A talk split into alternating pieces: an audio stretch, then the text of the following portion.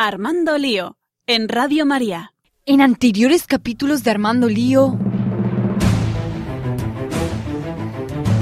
El Adviento es un tiempo de preparación y no es una preparación chorra ni ñoña.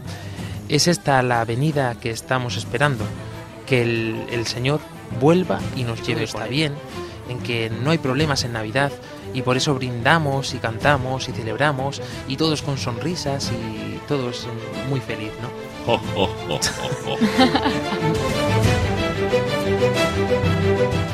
Y bueno, yo he puesto este tipo de música así muy animada porque hemos hecho las entrevistas nada más y nada menos que a niños.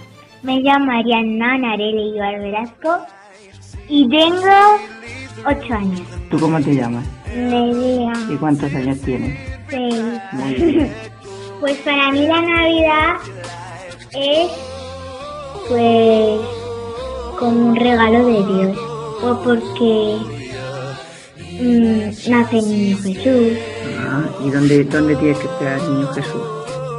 en nuestro corazón. Ah, que, que Jesús se alegre y tú le quieres dar un regalo. Ah, ¿y qué regalo le quieres dar? Un corazón. Ah, un corazón, qué chulo regalo, ¿no? Pero de los niños no podemos dudar.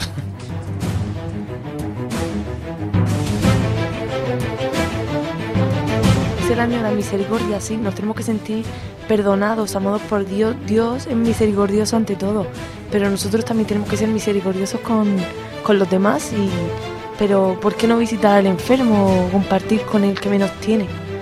Eh, ¿Por qué la gente solo es buena y bondadosa, no sé qué? Solo lo practica en época de navideña, o sea, en época navideña. ¿Y por qué no llevamos la época navideña al resto del año para que sea un poquito mejor? Pero yo no, no estoy en contra de que haya luces en las calles, ni haya fiesta. De hecho, todo eso está diciendo a la gente es un tiempo especial el que viene. Aprovechemos eso. Aquí pasa algo, en este tiempo hay algo que, que está cambiando. Sí, ya Qué está. curiosidad, ¿eh? Sí, sí, sí. Sí, sí, muy curioso. Eh, tener un novio historiador del arte. Ay, ay, ay. Fran, Vaya, Fran, te- que- Fran. recuerdo, recuerdo, Fran. En el corazón sensato, pues, ¿qué hay? Pues, como siempre se nos dice, ama a tu prójimo. Pues vamos a intentar un poquito, un poquito en este tiempo, pues, yo qué sé, no ser tan borde con el, con el que me cae fatal. Pues por este tiempo digo, venga, pues vamos, vamos, vamos a ser un poco más buenos. Aquella niña que envuelve en un lazo rojo de color precioso, brillante, una cajita pequeña para entregársela a su padre. Y el papá dice, ay, mi hija me ha hecho un regalo. Y el papá abre, abre la caja y queda con una cara de sorpresa. Dice, hija, está vacía. Y le dice la niña, no, papá, está llena de besos.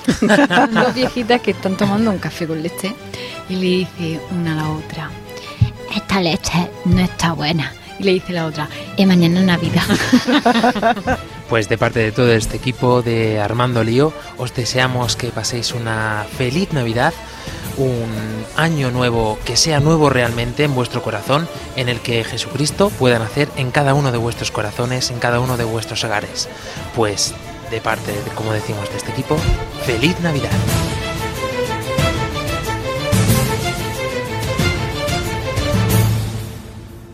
Quisiera decir una cosa, ¿qué es lo que espero? Espero lío. Que acá adentro va a haber lío, va a haber, pero quiero lío en las diócesis. Quiero que se salga afuera.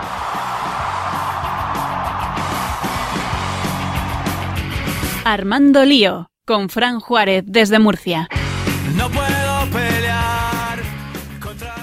Muy muy buenas tardes queridos oyentes de Radio María, feliz año nuevo. Comenzamos una nueva andadura en este año de Dios que nos espera siempre al servicio de la Iglesia y al servicio de la Radio de la Virgen.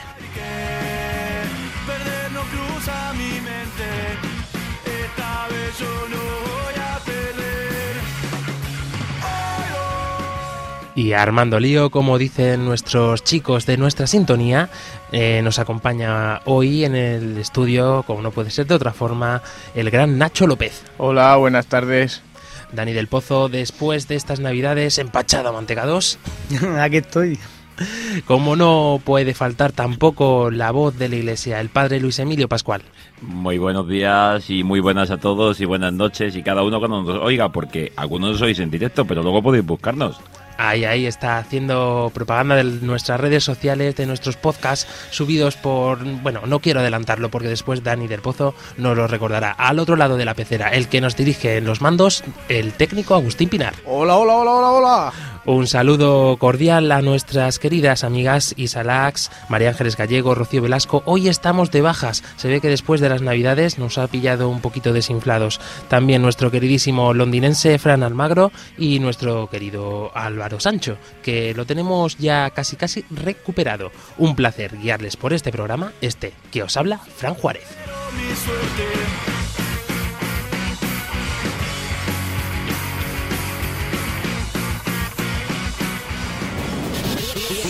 Al mundo digital. Podéis contactar con nosotros a través de las plataformas de internet, por ejemplo con nuestro correo electrónico armandolio@radiomaria.es y especialmente en Twitter, que podéis interactuar con nosotros con nuestra cuenta arroba armandolio barra baja rm. Podéis encontrarnos en Facebook y en Google Plus buscando en el buscador Armando Lío.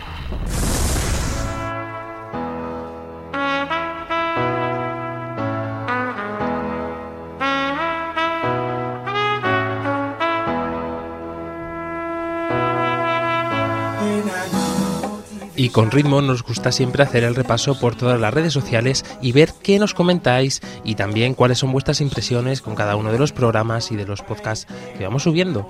Eh, Dani del Pozo, cuéntanos qué tal. Pues como siempre el programa de Armando Lío ha, roto esquemas, ha sido un programa muy seguido, el, el Lío Adviento. Eh, bueno, antes de nada, buenas tardes amigos. Eh, una vez más vamos a estar eh, haciendo un repaso por las redes sociales y los correos electrónicos que recibimos. Lío Adviento fue la temática del último programa y fue todo muy navideño, como no podía ser menos. Si alguno de los que nos estáis escuchando queréis volver a oírlo, o bien os lo perdisteis si tenéis curiosi- curiosidad, que sepáis que ya podéis escucharlo en nuestra página de iVoox. Eh, tenemos enlaces colgados en Twitter, en Facebook, no tiene pérdida. Si no sabéis llegar, escribidnos a armandolio.radiomaria.es y os pasamos el enlace. Hemos de decir que fuimos pioneros, nos adelantamos un poquito, intentamos no poner mm, sintonías de villancicos hasta que no fuera el tiempo de Navidad en la radio de la Virgen. Nosotros nos adelantamos un poquito porque siempre nos queda ese problema de que como emitimos una vez cada cuatro semanas, pues teníamos que celebrar de alguna manera Navidad. Esa fue nuestra particular forma, aunque mm, Sí, tampoco... sin, adelantarnos, sin adelantarnos tanto como los centros comerciales y, y algunos comer que ya desde, desde noviembre ya es Navidad. No, no, no, Exacto. tampoco es eso. Pero hay que decir que el escopetazo de salida lo puso el equipo de voluntarios de Radio María con ese villancico estupendo y ese videoclip que hicieron. Continúa. Bueno, de Facebook quiero de Facebook quiero quiero destacar un- la calurosa bienvenida que tuvo con nuestro vídeo promocional del programa, ese tan casero y tan un tanto improvisado, donde pudisteis ponernos caras re- y reíros un rato de nosotros y con nosotros. Fue desde luego una experiencia, me acuerdo preparando ese programa, no se me va a olvidar, el pobre Nacho tenía cerca de 40 de fiebre, creo yo. Yo veía, veía unicornio, veía de todo ahí, yo no me enteraba qué estaba haciendo. El pobrecito con un costipazo impresionante. Más o menos como el, el pasmazo que llevo yo encima. Bueno, de Twitter, de Twitter pues nada relevante, salvo que seguimos dándole vida a la cuenta gracias a vuestros seguimientos.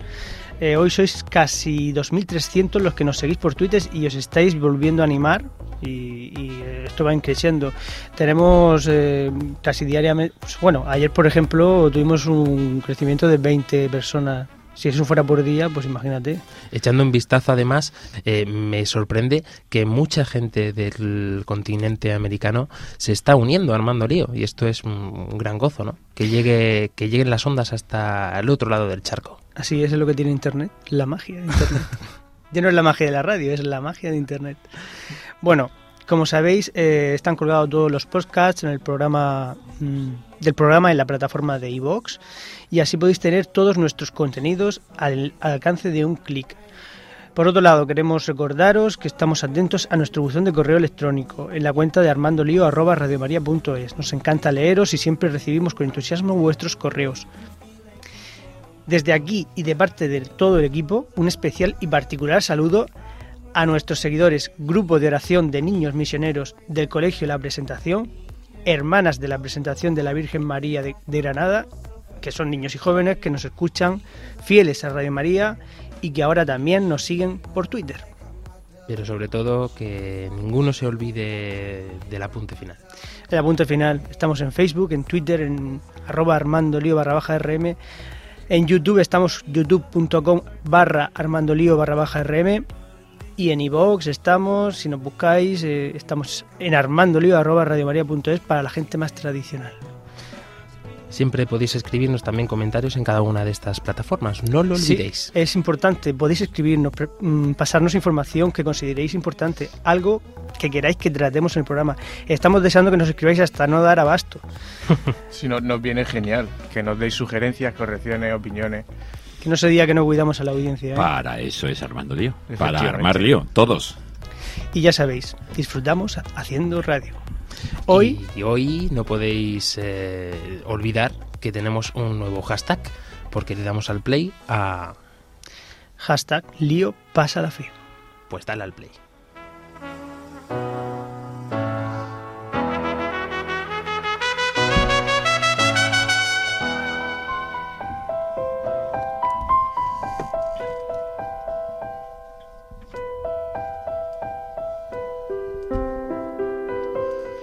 María, orienta nuestra elección de vida. Confórtanos en la hora de la prueba para que, fieles a Dios y al hombre, recorramos con humilde audacia los caminos misteriosos que tienen las ondas del sonido, para llevar a la mente y al corazón de cada persona el anuncio glorioso de Cristo, Redentor del hombre. María, estrella de la evangelización, camina con nosotros, guía a Radio María y sé su protectora. Amén. Amén. Y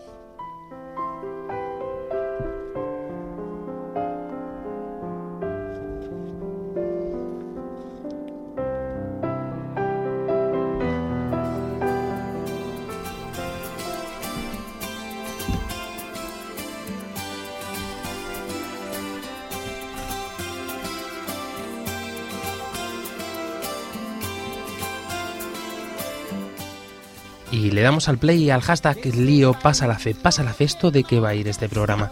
Pues eh, yo lo veo bastante claro y sencillito, ¿no? Hemos puesto este hashtag, este tema en este programa por una sencilla razón. Nos hemos dado cuenta de que queremos llegar a los jóvenes, también para toda la audiencia de Radio María en general. Pero para poder llegar a los jóvenes nos hemos dado cuenta que hace falta tratar de cerca este tema, por lo menos asimilarlo entre nosotros y tener conciencia también, pues poder mm, compartir nuestra peri- experiencia.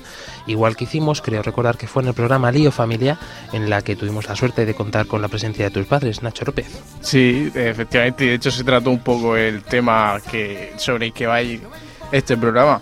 Yo creo que, que también deberíamos, antes de empezar, diferenciar entre esa obligación del cristiano de evangelizar con el tema de transmi- transmitir la fe, que va relacionado, pero nos queremos referir a dentro del seno de la familia, ¿no?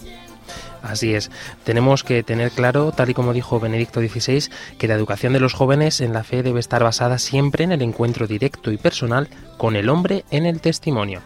Es decir, en la auténtica transmisión de la fe, de la esperanza, de la caridad y de los valores que derivan directamente de ellas. Es decir, de persona a persona. Esto es lo que muchas veces pues eh, se nos puede pasar, ¿no? Te- muchos teólogos han, han querido estudiar este tema, a muchas personas eh, están interesadas y están preocupadas a la vez de cómo pasarles la fe a los hijos, pero es que todo esto luego trasciende más allá, porque nos encontramos que ya no solamente tenemos que transmitir la fe a nuestros hijos dentro del entorno familiar, sino transmitir la fe, la fe también como educadores, bien como catequistas o bien en nuestro grupo de la parroquia o incluso en universidades, eh, en el colegio, en el instituto. Esto se ha convertido ya en una, en una cosa general, en el fondo anunciar el Evangelio de Cristo.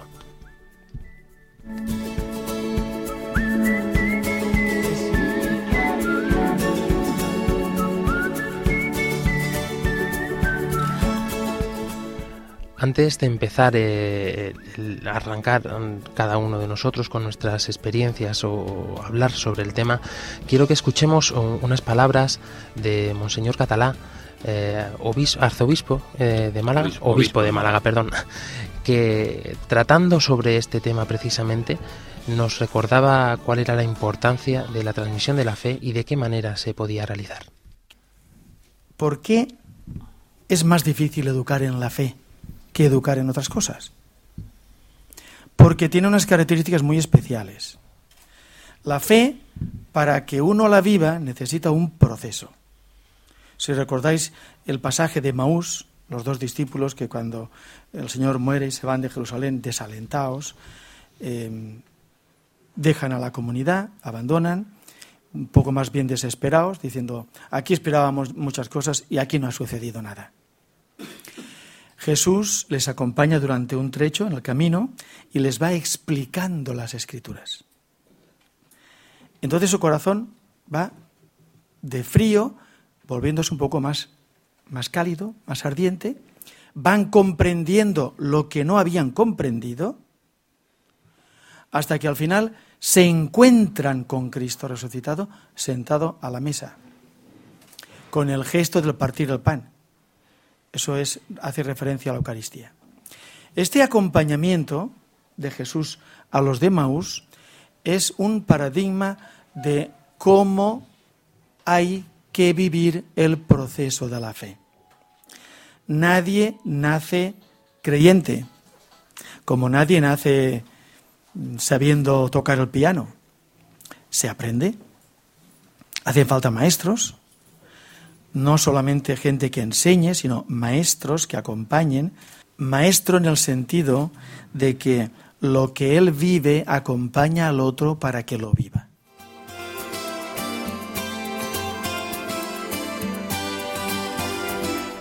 La transmisión de la fe como un acompañamiento, igual que Jesucristo hizo con sus discípulos. Esto es realmente cómo se tiene que transmitir la fe.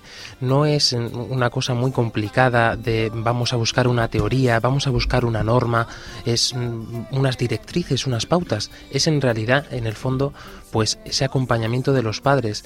Continuaba diciendo Monseñor Catalá una cosa que a mí me llamó mucho la atención y es que igual que a los niños eh, desde pequeñitos nada más nacer se les va educando en cómo comer, en cómo vestirse, en cómo hablar, porque no es una cosa, ahora está muy de moda decir, no, no, es que yo no quiero llevar a mi hijo a la iglesia porque si no puedo coartar su libertad el si él quiere ser, eh, no sé, quiere pertenecer al Islam o quiere pertenecer al budismo y, y decíamos, señor Catalá, ¿te planteas cuando nace tu hijo voy a darle de comer?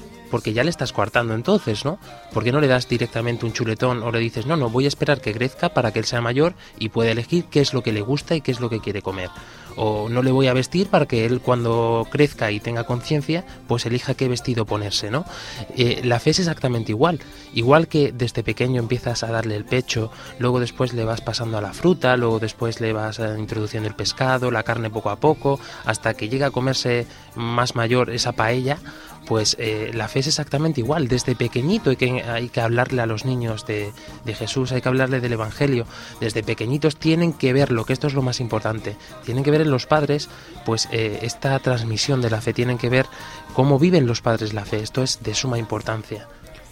Sí, ciertamente. Hay muchos aspectos que ya podíamos ir comentando y como siempre en el programa no podemos abarcarlo todo, pero vamos dando pinceladas.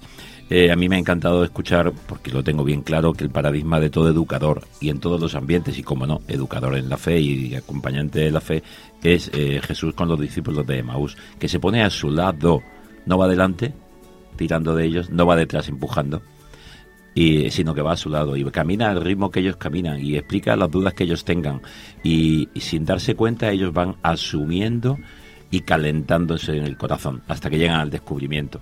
Ese es el paradigma. Pero es que es imposible caminar al lado de alguien transmitiendo algo en lo que uno no cree. Por eso es verdad, desde pequeñitos, y el padre le bautiza a su niño, y el padre le lleva al colegio, y el padre le da de comer, y el padre le habla de Jesús, y la abuela le lleva, y el niño llora porque dice, ¿qué le pasa a la Virgen que está llorando? y por qué han sido malos con su hijo, y, y va el niño aprendiendo cosas que no termina de comprender. Pero claro, si todo eso es solamente una enseñanza, como decía don Jesús Catalá, eh, de, externa, es decir, yo le doy datos, le doy matemáticas eh, o incluso le digo al niño tienes que ir al colegio, pero el padre ve que cuando viene del colegio y dices eso no sirve para nada, no vas a aprender nada. No, es la coherencia de que lo que estoy transmitiendo es lo que el niño está viviendo en la casa y está escuchando de sus padres. ¿Cuántas veces, y algunos de los que estáis aquí seguro que lo habéis experimentado, vuestros padres os han dejado? Os han dejado con alguien que os cuide, os han cambiado de casa, os han llevado a casa del abuelo, y no era porque se iban de cine o porque se iban a una cena, que lo pueden hacer perfectamente, sino la inmensa mayoría de veces porque había algo más importante que incluso estar a tu lado, y era ayudar a otros a creer en Jesucristo, vivir su fe en una comunidad, en un grupo, en una realidad eclesial, en una parroquia, y eso era más importante en ese momento porque así luego podían a ti darte todo lo que ellos iban recibiendo. El niño aprende, hasta en las ausencias de los padres, que hay algo más importante que él, deja de ser egoísta y empieza a descubrir qué será aquello que tanto fundamenta la vida de mis padres.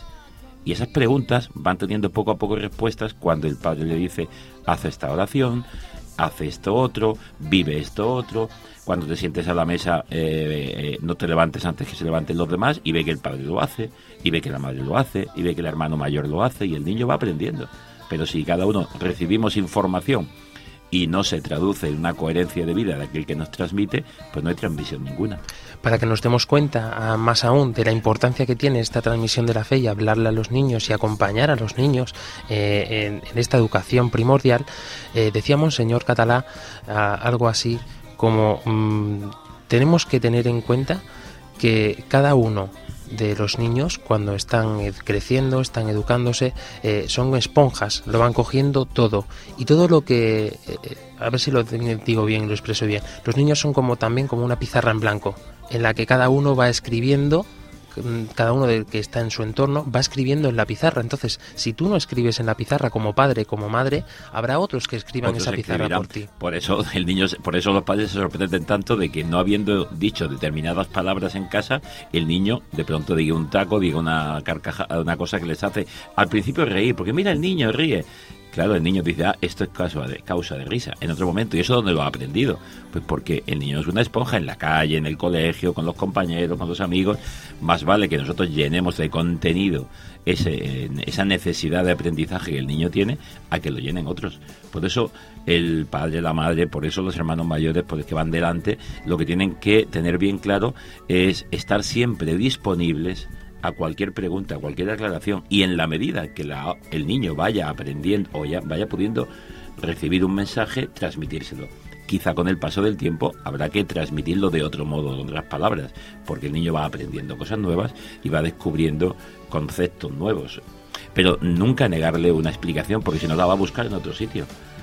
Y cuando un ciego guía a otro ciego, los dos van al hoyo más vale que alguien que va por delante enseñe. Aunque muchas veces, lógicamente, y nos ha pasado a todos, nos hemos, hemos descubierto a nuestros padres cuando o nos faltaban ya o eran mayores y hemos dicho cuánta razón tenía. Porque a veces lo que nos dicen, lo que nos eh, educan, pues no nos gusta, pues porque todos queremos ser nosotros mismos y revelarnos. Pero al final sabemos que llevan mucha razón y estaba ahí.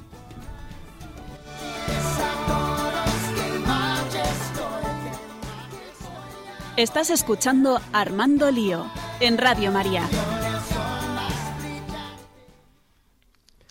El Papa Francisco también eh, se dirigió a los educadores y a los padres con unas palabras que también son dignas de que tengan un espacio en este programa.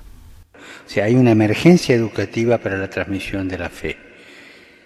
Es como tratar el tema de la catequesis a la juventud desde una perspectiva, diríamos, de teología fundamental.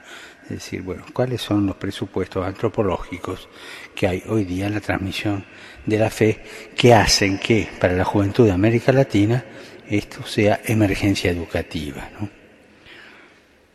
Y por eso creo que hay que ser repetitivo y volver a, las grandes pautas de la educación.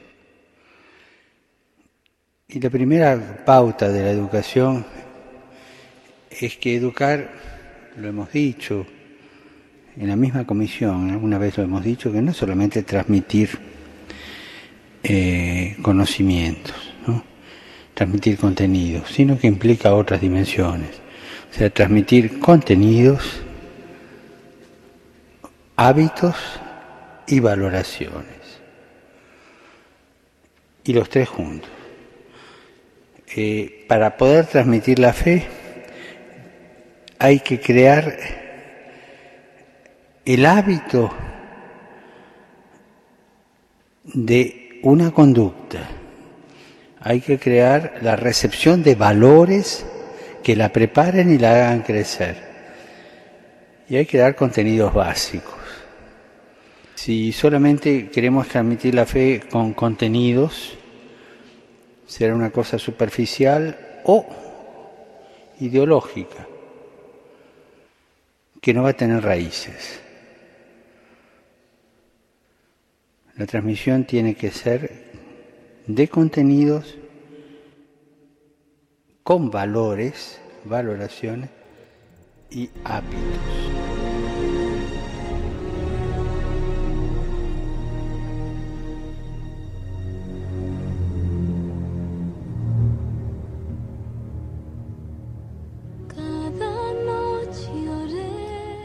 Transmisión de la fe con, con, contenido, pero también enraizado, siempre pues con esa experiencia, como decíamos hace unos segundos nosotros también, con esa experiencia de los padres. Tienen que verlo, es esencial que lo vean los esos padres. hábitos de los que hablaba el Papa, el niño los está viendo en los padres. Si no ve los hábitos, el niño no hace algo, porque es un imitador. En la educación, el niño en la psicología infantil es un imitador hasta un momento concreto en que la adolescencia se revela. Pero bueno, se revela porque tiene que afirmarse el mismo, pero luego vuelve otra vez a, los hábitos de la infancia porque eso nunca ha quedado olvidado. Eh, mira, eh, algo que decía el Papa Francisco, mm, la transmisión de la fe, mm, hemos dicho antes que es una experiencia, pero es que la transmisión de la fe no tiene que ver con conceptos intelectuales. Nosotros, y sobre todo la fe cristiana, no es una idea, por muy bonita que sea.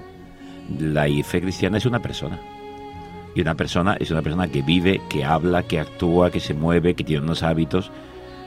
No vamos a imitar a Jesucristo porque no podemos, pero sí es verle como un espejo, como una referencia. Ver si me voy acercando a una actitud, a un momento, a un comportamiento, qué haría en este instante, qué haría en aquel instante. Y es lo que vamos viendo reflejado en los evangelios. Por eso transmitir una fe cristiana es ir viendo en el día a día cómo actuar, cómo hablar, cómo sentir, cómo hacer. No es tanto saber, porque como decía aquel, dice, qué pena, eh, Dios me ha transformado en Jesucristo la vida, me ha encontrado Jesucristo, me ha cambiado la vida y qué poco sé de Él. Eh, tenemos que estar abiertos a una sociedad plural y a una dimensión más universal de la fraternidad y todo esto es lo que se nos está vendiendo en el mundo constantemente. Estamos totalmente de acuerdo. Una cosa, como decía el, Papa Francisco, está claro, sí, si el contenido está muy bien, pero ¿qué es lo importante para nosotros? ¿Qué es lo importante para ti, padre, madre, educador, educadora, maestro, maestra? Eh, eh, le estás transmitiendo realmente lo más importante que tenemos, que es Jesucristo, vivo, muerto y resucitado por cada uno de nosotros o nos estamos quedando solamente en la superficie y, estamos criando un montón de niños y de jóvenes sin esperanza, sin amor, sin caridad? El niño hoy día y el adolescente y el joven pues crea lazos de comunión. Y si no las encuentra, ¿qué es eso de qué, es la nueva liturgia entre comillas del botellón? Más allá de pensar mal, más allá de pensar, eh, porque lógicamente decimos, ah, salen a emborracharse. Mm, bueno, algunos, pero en el fondo es estar juntos en un lugar que no me cueste dinero y con una cerveza que a veces hasta se me caliente y la tiro. Porque es verdad, pasan horas y pasan minutos de estar juntos con aquellos que quiero. Es la necesidad de estar con alguien. Por eso la transmisión de la fe hoy día es encaminar a estos jóvenes a que tengan lugares donde también estando con otros puedan ver la iglesia como una comunidad, como un grupo, como alguien camina junto conmigo, otros jóvenes, otros niños, otros adultos y por tanto no necesitar simplemente como un escape el encontrarme con otros y simplemente hablar de una superficialidad en la vida, de un pasar el rato, sino que incluso estoy con la gente y voy caminando y voy, dando pasos. Eh, por eso eh, la juventud de hoy mm, tiene una, una cosa perfecta que nos puede ayudar y es que nos está diciendo a los adultos, no os encerréis en vosotros mismos, la fe no es una cuestión personal solamente, es una experiencia personal que debe luego transmitirse y debe abrirse a un grupo, a una comunidad, debe abrirse a una eh, vida religiosa en conjunto, en, en, colectividad. La religión no se puede vivir solo, no se puede transmitir solo, no se puede experimentar solo. Porque además, junto con nosotros, uno ve sus carencias, sus debilidades, ve sus fuerzas, puede ayudar al de al lado, el otro te ve reflejado en, se ve reflejado en ti o tú en él, y entonces vas caminando, te va poniendo sobre aviso, te baja los humos en un momento concreto. Ese es el caminar junto a otros.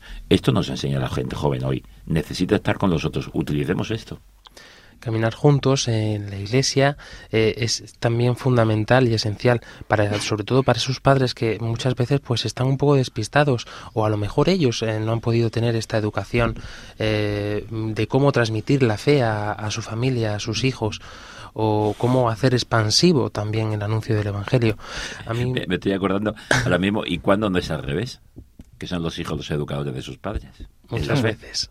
Pues porque ellos han descubierto algo que los padres no han vivido, no han descubierto por ignorancia, por, por situaciones vitales o familiares, y es a través de los hijos como los padres empiezan a descubrir a Jesucristo, Salvador y Redentor, y empiezan a descubrir la fe, y empiezan a descubrir a un Dios que es amor, que tenían otra conciencia diferente, o, o ni siquiera tenían ninguna conciencia. Un ejemplo de cómo realizar esto de una manera, esta transmisión de la fe, de una manera mm, es casi litúrgica, diría yo, es eh, el camino no catecumenal, ¿no? Eh, me llama mucho la atención que se le concedió, si no recuerdo mal, el doctorado honoris causa al camino no catecumenal por su pedagogía, en especial por este aspecto de, la, la transmisión, de, la, fe. Sí, por la liturgia que ya nos comentaron cuando hablamos de familia. Uh -huh. eh, los padres de cuando hablábamos precisamente esa liturgia dominical en el que poco a poco rezando, orando juntos y educando y escuchando y preguntando y respondiendo a preguntas y a dudas, pues por eso, porque la fe es toda una liturgia, es que la liturgia no es algo separable del concepto religioso, de la experiencia religiosa, es que todo es un conjunto. Se catequiza en la liturgia y la propia catequesis al mismo tiempo es una liturgia también pues ya decimos, esto es un ejemplo, pero es un ejemplo que realmente está vivo dentro de la iglesia y, da frutos, porque los hijos después hablan de ello. No hay nada más que ver aquí a estos tres cafres que estamos aquí sentados en torno a estos micrófonos. Antes de pasar a que nos cuenten su experiencia también nuestros amigos de Armando Lío, pues eh, queremos que Kiko Argüello nos cuente esto y lo hizo en, uno, en un reportaje que hicieron hace algunos años. La verdad la vida del hombre es que nuestra vida se debate entre el abismo del infierno eterno y la salvación en el paraíso. Por eso es muy importante el que nosotros eh, hagamos una, celebración doméstica donde las dos generaciones se puedan encontrar y donde los padres puedan, dando testimonio de su fe, a sus hijos eh, pasarles la fe. ¿Por qué? Pues porque lo dicho Dios en el monte Sinaí. En el monte Sinaí Sabéis que Dios cuando aparece, pues dice Shema Israel, Adonai Elohenu, Adonai Echad. También quisiera añadir una palabra para los hijos. Ánimo, aunque si yo comprendo que el domingo a veces pueda ser eh, pesado, el, que tengáis que reuniros los laudes con, los, con vuestros padres, pero un día daréis las gracias y comprenderéis la grandiosidad, el esfuerzo de vuestros padres. Ánimo, que el Señor os ha creado a través de sus padres para llevaros al cielo.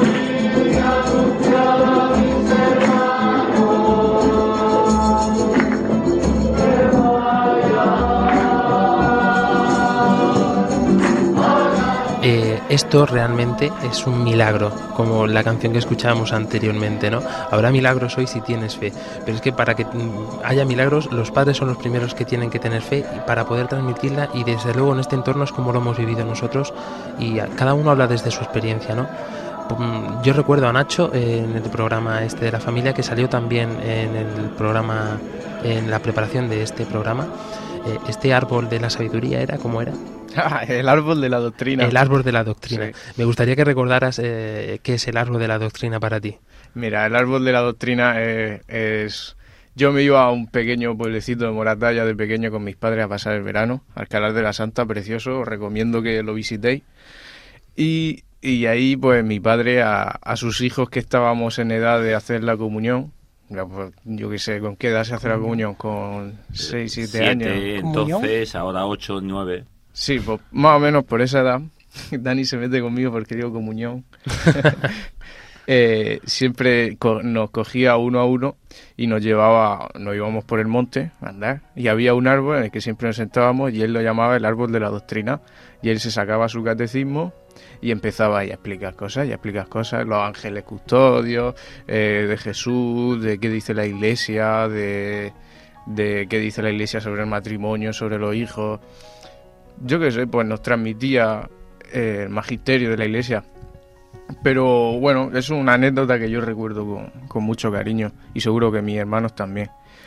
Pero también es verdad que es fundamental que luego eso tú lo veas en tu casa hecho carne. O sea, que, que si a mí mi padre me dice que el amor entre los hermanos, el amor entre el esposo y la esposa y tal y cual, y luego pues no veo yo frutos en mi casa, no que no se enfade con mi madre, sino que luego no se reconcilia, pues yo o me quedo tarao o, lo- o llega un momento en el que lo mando a la porra a mi padre, a Dios, a la iglesia y a todo el mundo, porque traduzco en mi cabeza, es mentira lo que me estás diciendo.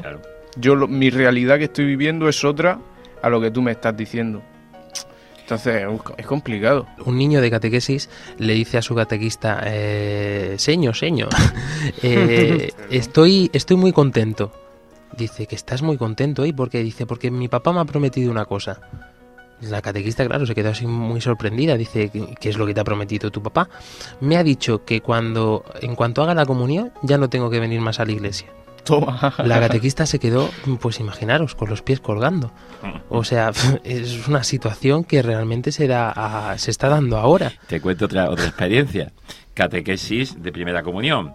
Grupo que va a hacer la comunión el sábado próximo, eh, el domingo próximo. Y la catequista me invita, como párroco, a acompañar a estos niños en ese último día. Yo llego y les pregunto, ¿qué? ¿Estáis contentos? Sí, sí, sí, muy contentos. Digo, ¿qué vais a hacer el domingo? Pues la comunión, la comunión. Digo, no, la comunión no. Se quedan todos un poco parados y una niña un poco así dice, ¿la primera comunión? Digo, muy bien, porque después de la primera viene la segunda la tercera. Digo, muy bien. ¿Cuántas veces vais a hacer la comunión? Y sale otra niña fuerte y dice, un, dos, dice la niña, dos. Y la catequista se queda un poco mirando como fuera de, sitio. Y digo, a ver, ¿por qué dices dos? Si hemos dicho hacéis la primera y después, ¿por qué dos? Dice, una ahora y otra cuando me case. Claro. Eso en catequesis no lo había escuchado, pero ¿dónde lo había visto? Fue una, su tía, fue su hermana mayor, fue su madre. Claro, estamos transmitiendo. si alguno se ve en esa situación, como hemos dicho antes, no, yo no lo bautizo, yo no lo llevo a la iglesia, cuando sea mayor que decida, pues tú sabrás a lo que estás exponiendo a tu hijo. Eh, el, el principal, o sea, el, el primer responsable de la educación de un hijo es su padre. Pues sí, pues yo quería decir que, que efectivamente la fe se transmite en la familia y que es muy importante que los padres no deleguen eh, únicamente en los catequistas, en los curas, no. Yo creo que en casa también se tiene que hablar de, de Dios, se tiene que hablar de la iglesia, se tiene que hablar y se tiene que vivir sobre todo, como dice el Papa Francisco, ¿no? Porque no es tanto eh, el, el contenido, sino el hábito, la rutina que una familia coge, ¿no? Con eso. Y que en realidad lo viva. Y que sobre todo los padres lo vivan como dando ejemplo. Porque en realidad la, la transmisión de la fe a los hijos se da así. Dando ejemplo y pero también hablando de, de Dios, hablando de, del catecismo, hablando de, mm, de la Biblia en, en casa, rezando juntos. Es que Sí. son cosas tan básicas como, Y, como eso y mm, muy sencillas. ¿eh? Yo llevo, yo llevo repitiendo un montón de veces la misma frase porque la verdad que me la nos la recordó el Papa Francisco y qué nos dice el Papa y qué le dijo a los jóvenes. Dice, siempre es momento y tiempo de evangelizar y cuando sea necesario con palabras. Efectivamente. Porque no es solo decir cosas, es vivir, es experimentar. Y el niño está viendo qué hace mi madre, qué hace mi padre. Se han peleado, han discutido, lógico y humano y normal. Se han perdonado. Luego, cuando mi padre me habla o mi catequista me habla del perdón y de un Dios que es amor, puedo entenderlo. Lo estoy viendo. Es un ejemplo. Y como ese, tantísimas otras cosas. No se transmiten palabras, ideas, se transmiten experiencias, se transmiten vivencias, se transmiten, decía el Papa Francisco hace un rato, hábitos, actitudes.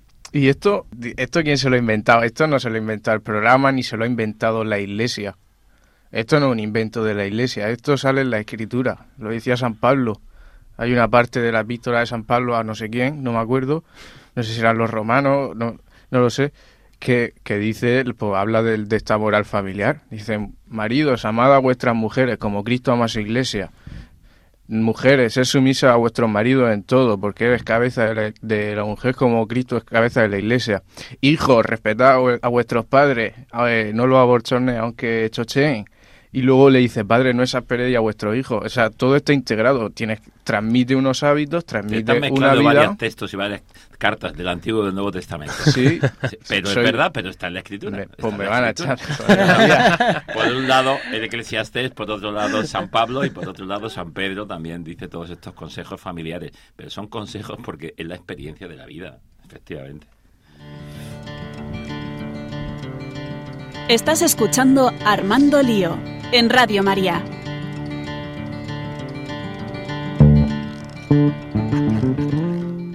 Quiero recordar a todos nuestros oyentes, a lo mejor muchos de ellos en este momento no han escuchado nunca el programa Armando Lío. Y como decía, quiero recordar que somos jóvenes de veintipocos años, mm, todos los que estamos aquí sentados. Eh, Luis Emilio tiene Bueno, 25, casi oye, vamos todo, a ser sinceros.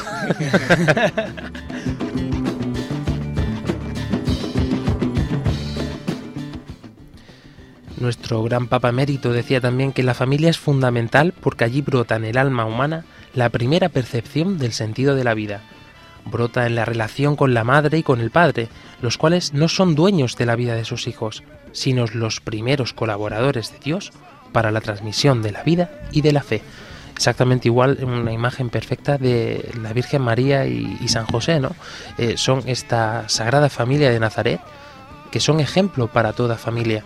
En ellos debemos de mirarnos y deben de mirarse todos los padres. Y mira, nosotros tenemos aquí en, el templo del monasterio de los Jerónimos, aquí en Murcia, de donde estamos eh, siempre grabando y eh, eh, elaborando este programa siempre y donde os transmitimos este programa en la Universidad Católica actualmente, hay una imagen que fue un regalo de una familia, que es Santa Ana, eh, educando, enseñando a orar y enseñando a leer a la Virgen María. Y como diría también el Papa Francisco, y volviendo al papel del padre y de la madre, eh, decía así que qué precioso es el valor de la familia como lugar privilegiado para la transmisión de la fe. ¿Qué decir? O sea, yo la fe la he recibido en mi casa.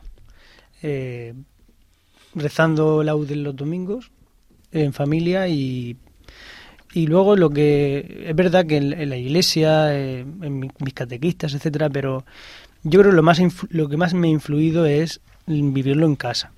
Y verlo en casa eh, mm, materializado en las relaciones mm, familiares que hay en mi casa, eh, la relación familiar que hay entre mi padre y mi madre, en mis hermanos, en, en cómo pues unos están al servicio de otros, sobre todo mis padres, que son los que están al servicio de nuestros. Y, y ahí se, y es como es donde se ve la coherencia de la fe, ¿no?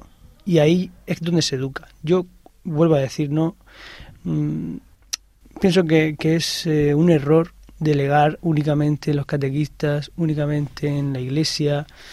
No, la familia es en la, familia, en la casa, en el hogar. Hay que rezar en el hogar. Y, y dentro de la oración que se dé la reconciliación también, el, la conversación, el etcétera. Yo creo que eso ha sido eso ha sido clave en la transmisión de la fe en mi casa y yo creo que es clave en la transmisión de la fe en muchas casas hoy en día, porque el clima de secularización que hay mm, no es propicio para, para que se delegue, ¿no? Eh, esto se Sí, tiene lo- que hacer en el hogar. Lo que decíamos antes, esa pizarra vacía que si no recibe algo en el lugar donde quizá más horas se pasan, pues lo va a recibir de fuera. Sí, por eso no me extraña tantísima gente mm, mayor, eh, gente gente muy de misa, de, de ir a misa diaria prácticamente, que dice que, que sus hijos no están en la iglesia. Pues, ¿qué quiere que le diga? Y Mire, mire lo que ha hecho en su casa, es decir, usted ha rezado en su casa con su hijo, usted usted se ha sentado a hablar eh, del perdón, a, a ver, ha dado ejemplo en su casa. A lo mejor tiene que. A lo mejor me- es verdad que hay excepciones y, y todo, ¿no? Pero, pero yo creo que, que habría que hacer un, un examen de conciencia, entre comillas, para ver, porque en realidad mm, la culpa no es de la iglesia, de si está más moderna o menos moderna, o si el mundo es más. No. En tu casa tú le has transmitido la fe, sí o no. Eh, Ahí es donde se ve. Eh, te cuento una anécdota de un sacerdote mayor, eh, porque esto lo que acabas de decir es verdad, pero también es verdad que hay padres que sí lo han hecho. Han rezado, han transmitido la fe, lo han hecho muy bien y ahora están decepcionados pensando que no han hecho algo bueno. Y quizá alguno nos está escuchando y, y nosotros lo hemos hecho, entonces no nos culpabilicéis. eh, parece que. eh, y entonces decía este sacerdote mayor en una reunión de, de vicaría de, de una zona aquí, una vez, hablando sobre el tema de la confirmación, que los jóvenes se confirmaban y desaparecían, algo parecido a lo que tú has dicho de aquel, niña, Ujú. aquel niño de la primera comunión, me puedo ya ir. Pues, eh, y cuando este sacerdote con cerca de 85 años, que no hablaba, es preguntado, a ver, don Andrés, concretamente, díganos usted algo. ¿Qué dice sobre esto? Dice, no os preocupéis que se vayan. Tienen que volar, son jóvenes, tienen que experimentar cosas. Lo importante es qué habéis hecho mientras han estado con vosotros. Porque si les habéis dado algo importante y van volando, el perdigón va en el ala. Claro. Pero si no ha habido un perdigonazo, nunca caerá. Como diciendo, volarán, pero un día volverán y caerán y se darán cuenta de dónde estaba la verdad, porque se la habían transmitido. En- y, algún día eso va en el ala, el perdigón va en el ala, no se me olvida nunca. No desaprovechar las ocasiones, aunque no te hagan caso o aparentemente no te hagan caso. ¿Cuántas catequistas, cuántos maestros se encuentran a un alumno suyo ahora ya jubilados y dice, ay, don fulano, usted lo que me ayudó en el colegio? Dios mío, si este era un demonio, si no me hacía caso nunca. Y te lo dice cuando tienes 60 años y dice, bueno, pues algo bueno hice en el colegio. Una noche, no se me va a olvidar, eran las dos y media de la mañana. eh, después de una cena salíamos un grupo de la pastoral juvenil de aquí de Murcia y después de la cena pues salimos a tomarnos una copa. Y a la salida de, de este pub nos encontramos con uno de los chicos a los que una de las muchachas le dio catequesis.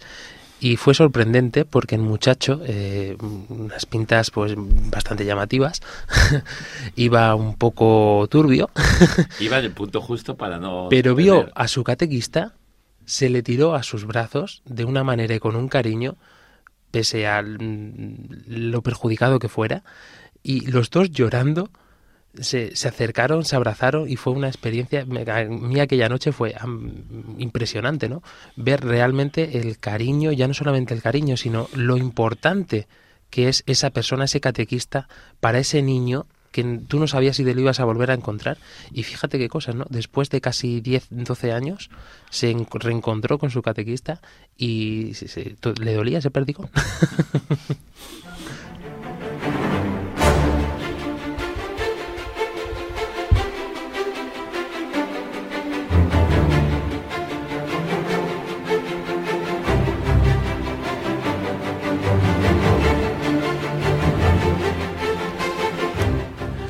Nacho López, todo esto se puede cerrar con una frase de Benedicto XVI. Decía Benedicto XVI, cuando la familia escucha y medita la palabra de Dios, se transforma y se mejora gradualmente la vida personal y familiar. Estoy leyendo. Se enriquece el diálogo, se transmite la fe a los hijos, se acrecienta el gusto de estar juntos y el hogar se une y se consolida y consolida más, como una casa construida sobre roca.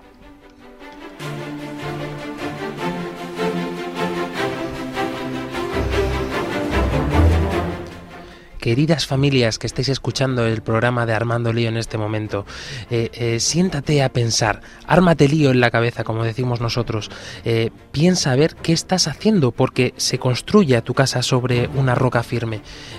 Dedicamos tiempo a celebrar los cumpleaños, dedicamos tiempo a regañar a los hijos porque han sacado malas notas y a felicitarlos porque han sacado buenas notas. Dedicamos tiempo a educarlos en la vestimenta, en cómo tienen que hacer, actuar, eh, estamos transmitiendo en el fondo lo que nosotros hemos vivido, lo mejor de cada uno de nosotros. Mm, Y nos estamos dejando lo más importante, que es Jesucristo, Jesucristo vivo y resucitado. Y tú lo sabes, que en tu vida lo, lo, lo tienes. Por eso a lo mejor te estás escuchando este programa.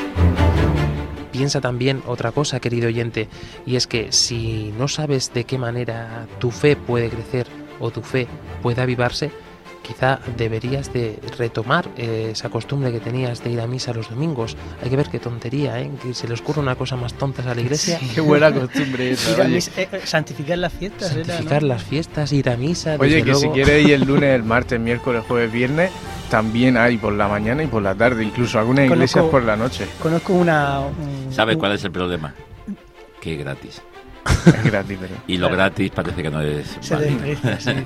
Una, un amigo mío tiene, su abuela dice, bueno, hablándome de su abuela, él es, él es ateo, pero hablando de su abuela dice que su abuela va todos los días a misa de lunes a viernes, va por cada uno de sus hijos. Cada misa la ofrece por cada uno de sus hijos eh, la- y sus familias, por supuesto. Y el sábado va por ella y el domingo por el Señor. Esa abuela no es un perdigón, es un cañonazo. y, y tiene noventa y tantos años, ¿eh? y la mujer va sube y baja escaleras.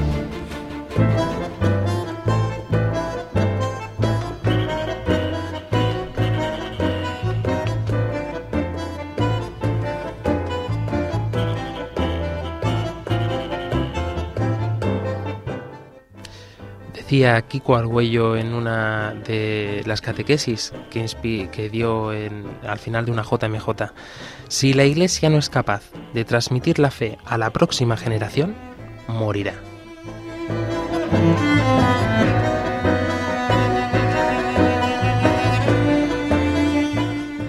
Este señor, Kiko, que ha dedicado toda su vida a la evangelización, que ha visto el amor de Dios realmente palpable en su vida, obviamente tiene unas raíces también eh, en su casa, con su mamá, con su papá cuando era crío, de una manera o de otra.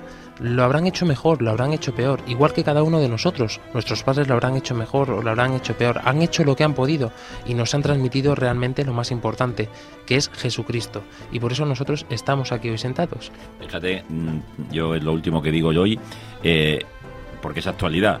El Papa, el día del bautismo del Señor, bautiza a 26 niños en la capilla Sistina. Y entre lo que les dice a los padres, seis, le dice, no olvidéis nunca que lo que habéis hecho hoy es el mejor regalo que nunca le podéis dar a vuestros hijos, transmitirles la fe.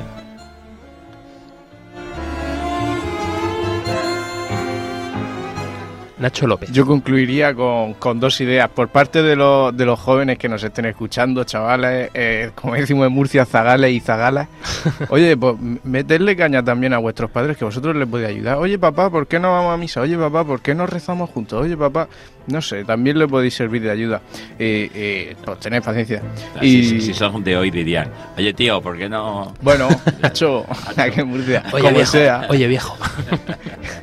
y por parte de los padres, pues tío, métele, como decía Luis Emilio, un buen perdigonazo a tu hijo si lo quieres. No con el crucifijo dándole en la cabeza, tienes que creer, pues como Dios te da a entender, acude a la iglesia, pide ayuda, que te enseñen.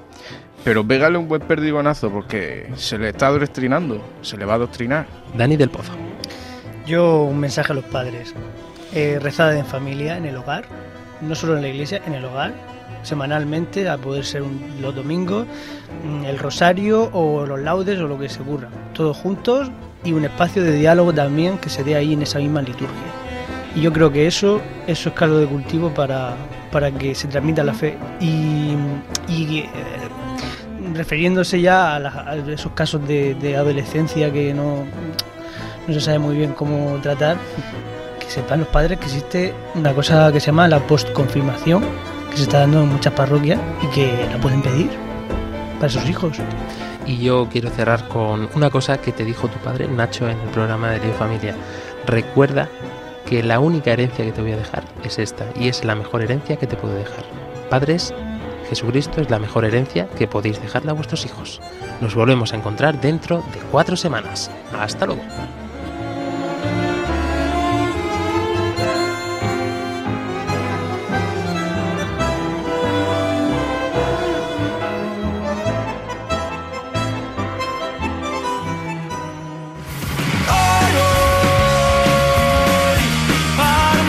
Armando Lío, con Fran Juárez desde Murcia cuando dio todo es hoy diferente, ya no queda nada que perder.